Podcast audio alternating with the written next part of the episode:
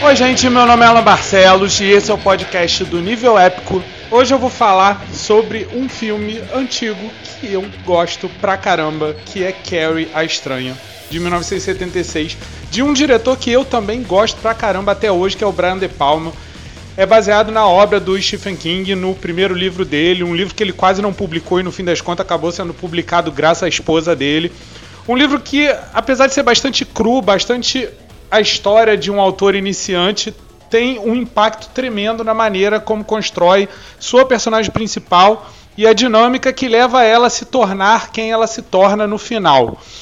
É uma história basicamente sobre crueldade no ensino médio, sobre bullying e sobre as ramificações que isso pode tornar na psicologia de uma pessoa e na psicologia das pessoas que estão praticando o bullying. Porque o filme ele aborda os dois lados, ele mostra justamente as pessoas que oprimem e a pessoa que é oprimida, que no caso é a Carrie.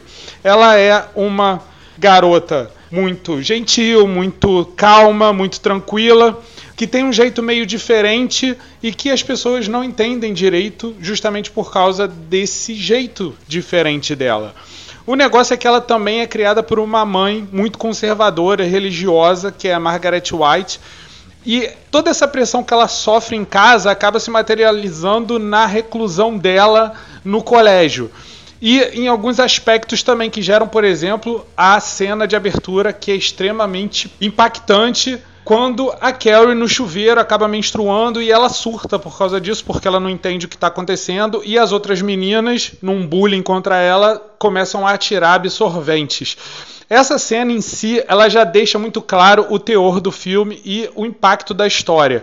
E no final, isso se converte justamente numa espécie de reversão do processo, porque quando ela inesperadamente é coroada a rainha do baile, uma das meninas que pratica esse bullying com ela acaba despejando nela um balde de sangue de porco. E aí todo aquele sangue que deixou ela em pânico no início do filme se torna, na verdade, o pânico de todas as outras pessoas no final do filme. E é por isso mesmo que eu acho Carrie Estranho um filme tão intenso e tão incrível e tão fantástico ainda hoje.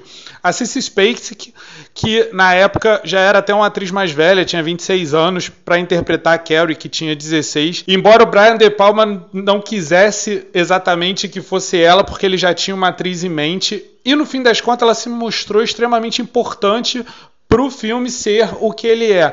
Porque é uma grande atriz, foi indicada ao Oscar por este filme de terror incrível e ela consegue passar toda a angústia, toda a tragédia e toda a raiva da Carrie, apesar de também conseguir equilibrar justamente com o temperamento calmo e passivo da personagem. É uma grande atriz que conseguiu uma grande personagem nas mãos de um grande diretor, que é o Brian De Palma. É um filme muito cheio de conflitos, muito cheio de formas e camadas, e por isso mesmo é um grande filme.